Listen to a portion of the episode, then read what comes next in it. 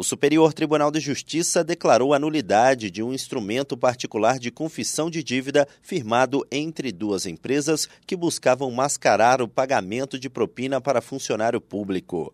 De acordo com o processo, para receber mais de 18 milhões de reais relativos a um antigo contrato com o estado de Tocantins, uma empresa teria sido orientada a pagar propina a um então secretário estadual por meio de uma empresa do qual ele tinha 99% das cotas. Para dar aparência de legalidade ao esquema, foi elaborado um contrato de locação de equipamentos no valor de mais de 8 milhões de reais, com assinatura de termo de confissão de dívida. Supostamente em dificuldades financeiras, a empresa assinou os contratos, mas após receber os valores do governo do Tocantins, ela teria se recusado a pagar o montante previsto no acordo simulado.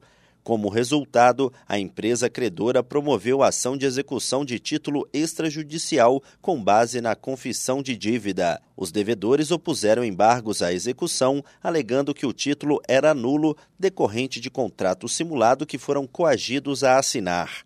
Em primeiro grau, foi reconhecida a nulidade do negócio jurídico, mas o Tribunal de Justiça de Goiás reformou a sentença. No STJ, o colegiado da terceira turma deu parcial provimento ao recurso especial. A relatora, ministra Nancy Andrighi, entendeu ter ficado demonstrada a simulação do título executivo. Segundo a relatora, não há nenhuma nota fiscal que respalde o contrato de locação de maquinários e a perícia realizada demonstrou a desproporção entre o valor e os serviços contratados.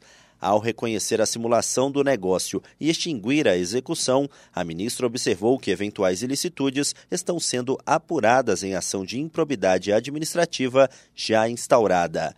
Do Superior Tribunal de Justiça, Tiago Gomide.